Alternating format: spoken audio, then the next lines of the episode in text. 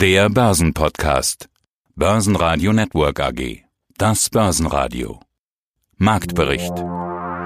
Im Studio Sebastian Leben und Peter Heinrich. Außerdem hören Sie zur Charttechnik von DAX und BioNTech Chartanalyst Stefan Salomon, zur Impfstoffspekulation Pharmaexperte Jürgen Harter, über die Erfahrung aus dem Jahr 2020 und den Ausblick auf 2021 Vermögensverwalter Thomas Grüner, zum Potenzial der Twitter-Aktie nach Donald Trump Aktienexperte Sven Lorenz, zu den Jahreszahlen von Metro CFO Christian Bayer und zu seiner Jahresperformance von über 30 Prozent Wikifolio-Trader Metan Sen aka der Senator.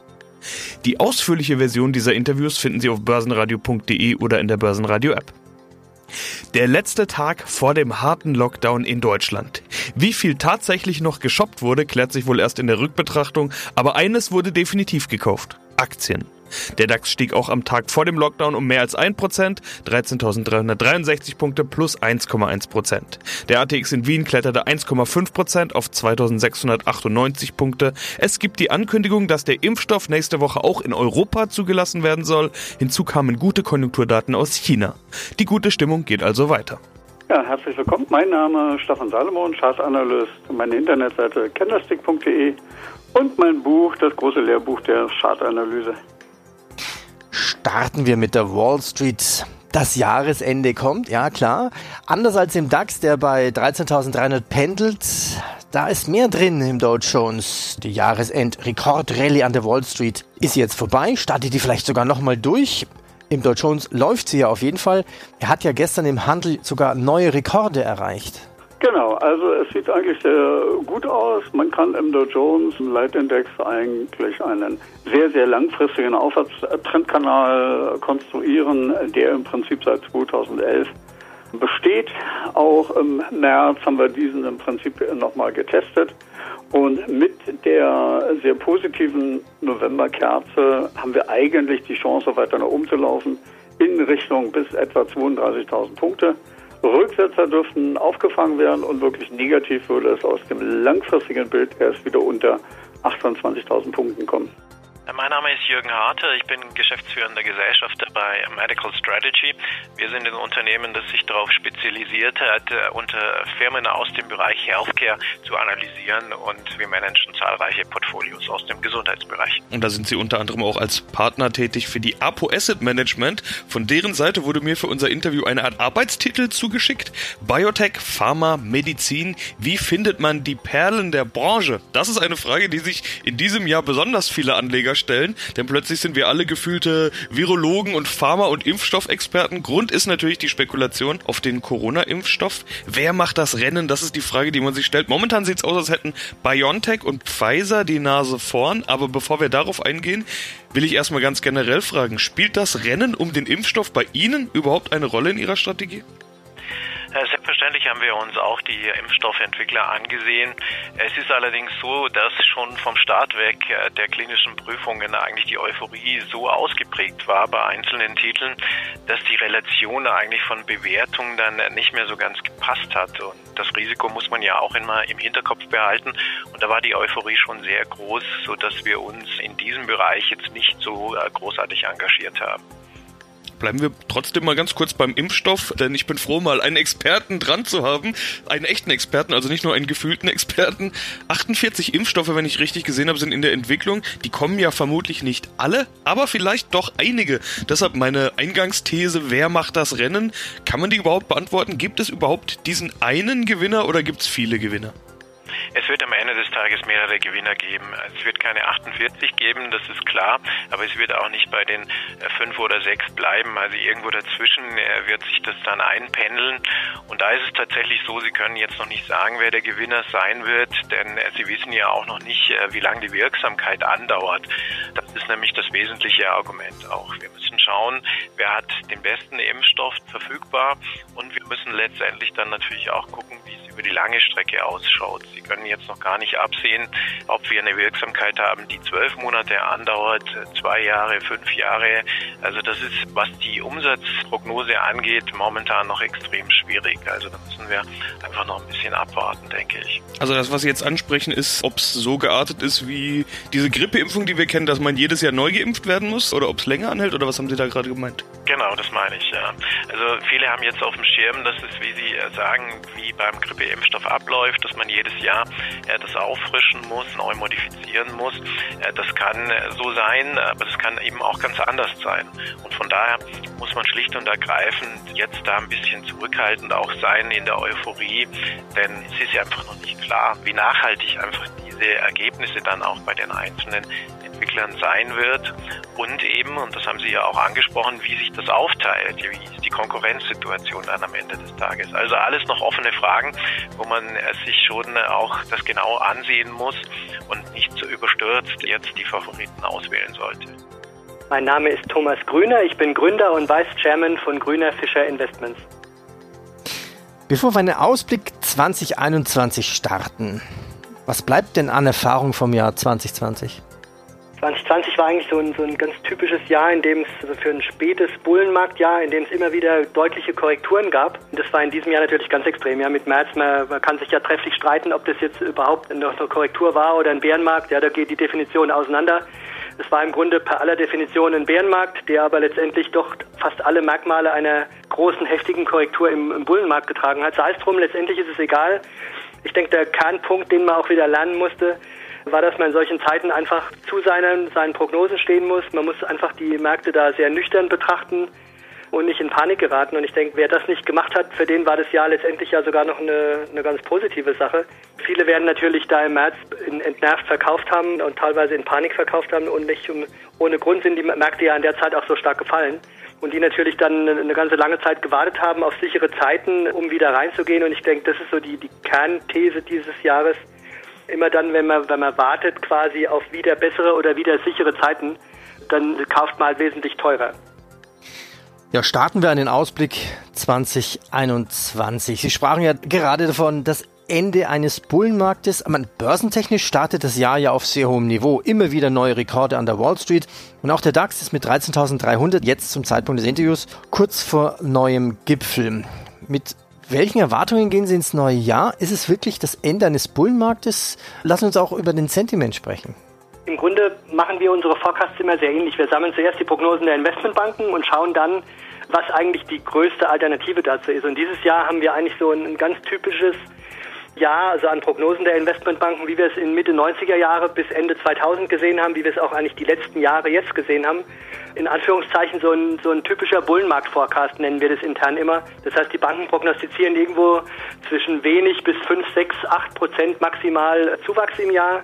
Es gibt sehr wenige optimistische Auspreise nach oben und deshalb ist es halt für die Aktienmärkte im Grunde relativ leicht, diesen Konsens zu übertreffen was grundsätzlich eigentlich auch für, für 2021 sein sollte. Und vor allen Dingen, wenn man sich Sentiment anschaut, wir haben natürlich in einzelnen Segmenten vielleicht schon ein bisschen Euphorie, ob das jetzt im Technologiebereich ist, ob das jetzt gerade bei Einzelaktionen wie zum Beispiel auch Tesla ist, bei manchen neuen IPOs, die wir gesehen haben, aber das allgemeine breite Sentiment würde ich immer noch so als vorsichtigen Optimismus bezeichnen und dass unsere Kunden, die zum Beispiel da auch immerhin für uns ein guter Stimmungsindikator sind, jetzt uns auffordern, mehr Risiko zu gehen. Das sehen wir im Grunde nur sehr vereinzelt, ja, und die Stimmung deshalb, wie gesagt, ist vorsichtig optimistisch. Und das steht diesem Bullenmarkt, diesem weiteren Bullenmarktjahr im Grunde nicht entgegen.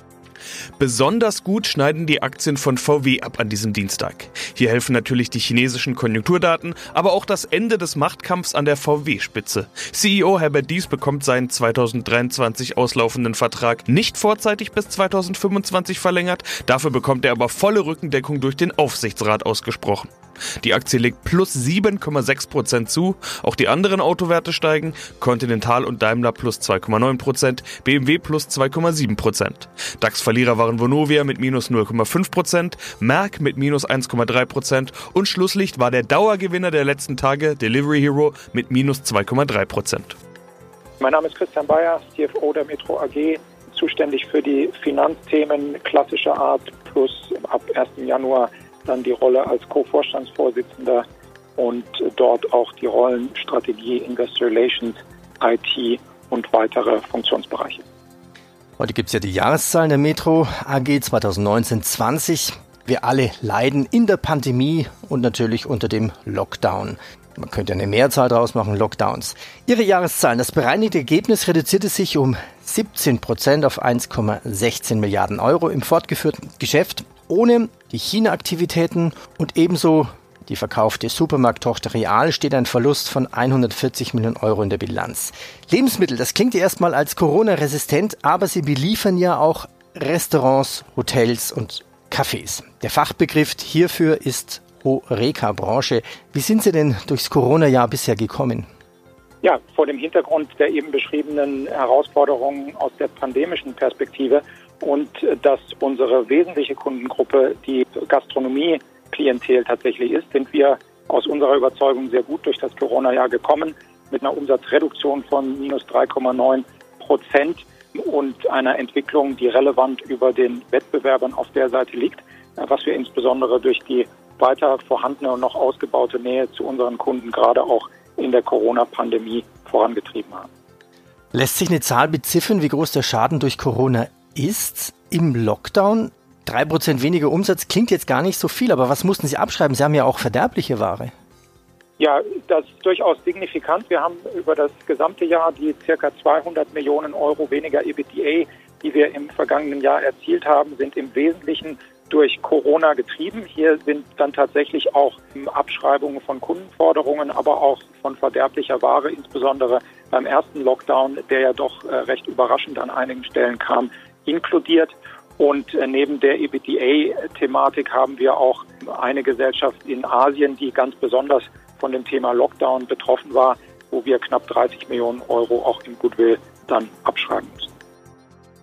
Hype. Na gut, was wir brauchen, ist natürlich der Impfstoff. Aber in den USA begann jetzt auch nach einer Notfallzulassung die Impfung gegen das Coronavirus mit dem Impfstoff von BioNTech und Pfizer. Beide Aktien fallen. Ist da jetzt dann die Luft raus? Ja, die Luft ist gesprochen dünner geworden. Wir haben das jetzt im Prinzip seit Anfang Dezember gesehen. Da haben wir ja noch bei BioNTech auf Dollarbasis noch die 120 Dollar nach oben gerissen. So noch ein bisschen hier in den letzten Handelstagen haben wir uns da festgehalten. Aber trotz neuer Zulassung, zum Beispiel auch in Singapur oder dem Beginn der Impfungen, äh, kam dann nichts Neues. Also die Anleger hatten das eigentlich alles schon eingepreist. Dass wir jetzt mal deutlich zurückkommen, ist also vollkommen natürlich, völlig normal. Etwas kritisch wird es, wenn wir jetzt hier noch unter die 100 Dollar fallen, weil da verläuft die 50-Tage-Linie. Und dann könnten wir hier durchaus noch ein bisschen weiter runterpurzeln. Aber der Aufwärtstrend ist noch intakt. Das heißt, ich gehe eher davon aus, dass wir jetzt eine volatile Seitwärtsbewegung auch mal mit einer schärferen Korrektur sehen, dass aber dann doch durchaus die Anleger hier auch wieder die Hände aufhalten. Hallo, mein Name ist Sven Lorenz. Ich bin privater Investor und Börsenautor. Ich verfasse eine Webseite, die heißt undervaluedshares.com. Da ist der Name Programm. Es geht um unterbewertete Aktien. Das ist mein Steckenpferd und seit 25 Jahren meine Leidenschaft. Wir hatten ja noch ein zweites großes Politikthema im Jahr 2020, natürlich die US-Wahl. Donald Trump ist jetzt auch im Electoral College, also unter den Wahlmännern, offiziell abgewählt worden. Er wehrt sich noch, es laufen Klagen und es wird weiterhin auf Wahlbetrug plädiert, aber die Zeichen, die mehren sich jetzt doch, dass Donald Trump bald das Weiße Haus verlassen muss. Und neben seinem Amt muss er noch was anderes abgeben, den wohl viel zitiertesten Twitter-Account der Welt, Ed POTUS, President of the United States. Sven, das Ende einer Twitter-Ära irgendwie schon, oder? Also Donald Trump war ja der erste große Politiker und US-Präsident, der Twitter nicht nur für Kommunikation, sondern tatsächlich auch für Politik genutzt hat. Absolut, also für ihn war Twitter ja buchstäblich eine Waffe, kann man schon fast sagen. Und er hat es sehr gut einzusetzen gewusst. Und dadurch hat natürlich auch Twitter profitiert. Jahrelang sagte man, ja, die Twitter-Aktie, die hängt jetzt von Donald Trump ab.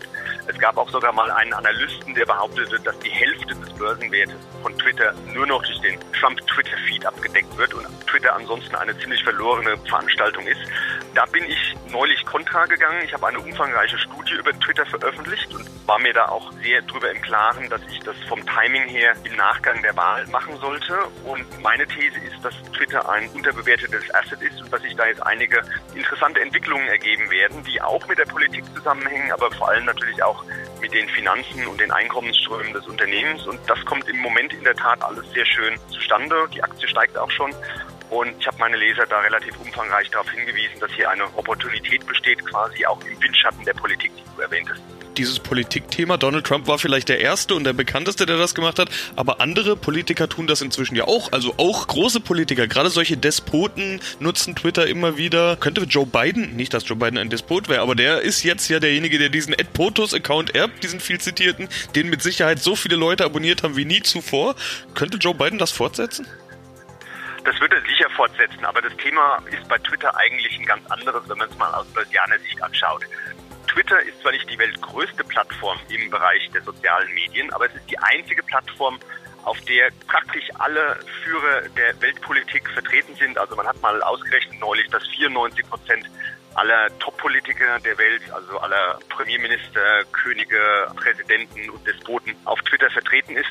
Und überhaupt kann man sagen, dass in eigentlich fast allen Fachgebieten mindestens 50 oder vielleicht 80 Prozent der führenden Experten und der hellsten Köpfe jeweils auf Twitter vertreten sind. Und das ist die große Attraktion dieser Plattform. Man hat dort quasi direkten Zugang zu den Gedanken der einflussreichsten Menschen der Welt und der cleversten Menschen der Welt und ja auch die, die am meisten vorausschauen. Und dadurch hat Twitter als Plattform einen unwahrscheinlichen Wert, der an der Börse eigentlich noch gar nicht so richtig erkannt wurde, weil das Management bislang nicht so wahnsinnig erfolgreich dabei war, das zu monetisieren. Aber genau da erwarte ich jetzt eigentlich einige Veränderungen und das haben jetzt auch schon einige große Investoren erkannt, zum Beispiel Elliott Management. Und deswegen sollte man da hellhörig werden und mal wieder genauer hinschauen bei der Twitter-Aktie. Guten Tag, mein Name ist Meta Sen und ich betreue das Wikifolio Der Senator. Und wir hatten vor einiger Zeit schon mal über deine Wikifolio-Strategie gesprochen. Du hast da eine Metapher verwendet, die ich als leidenschaftlicher Boxer und Boxfan natürlich auch gleich in die Überschrift oben drüber geschrieben hatte. Du hattest gesagt, das ist wie beim Boxen, man muss auch mal Schläge einstecken können. Wichtig ist, dass man den Boxkampf nach zwölf Runden gewinnt. Das war Mitte Februar, da stand der große Niederschlag ja erst noch bevor. Auch deine Deckung war offenbar nicht gut genug. Ich habe mir den Chart mal angeschaut. Auch du konntest dem Corona-Crash nicht ausweichen. Aber du hast offenbar ganz gut gekontert. Auf Jahresbasis 31% plus auf 12 Monatssicht, fast doppelt so viel wie deine durchschnittliche Jahresperformance von 18%. Mit der, wie hart war denn der Kampf 2020? 2020 war ein sehr herausforderndes Jahr. Insgesamt haben wir die Corona-Krise gut überstanden. Wir hatten natürlich im März einen enormen Einbruch weltweit bei allen Aktienkursen. Dem konnten wir uns leider nicht entziehen. Aber wir haben dann eine sehr proaktive Strategie gefahren und haben gesagt und uns gefragt, welche Aktien können jetzt in diesem Umfeld von dem Corona-Thema profitieren. Diese Aktien haben wir dann auch in das Depot eingekauft und haben dann damit auch einen ganz guten Erfolg gefahren, sodass wir von der Rendite her doppelt so hoch liegen aktuell wie unser Mehrjahresdurchschnitt. Also spannend finde ich auch den Ansatz, über den wir beim letzten Mal gesprochen haben, dass ihr euch informiert über Zeitungen, also die Anlageideen, die kommen alle aus der Fachpresse, Financial Times, Wall Street Journal, FAZ und so weiter. Wie schwierig ist das in einem Jahr, in dem sich fast schon alles monothematisch nur noch um Corona dreht?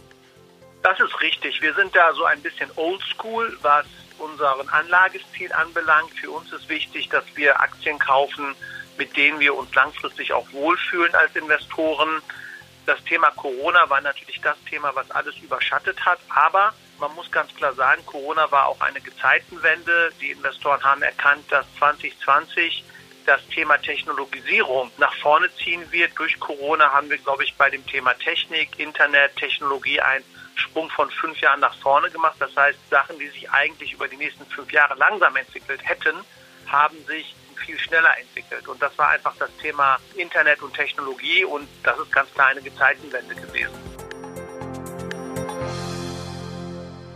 Basen Radio Network AG Marktbericht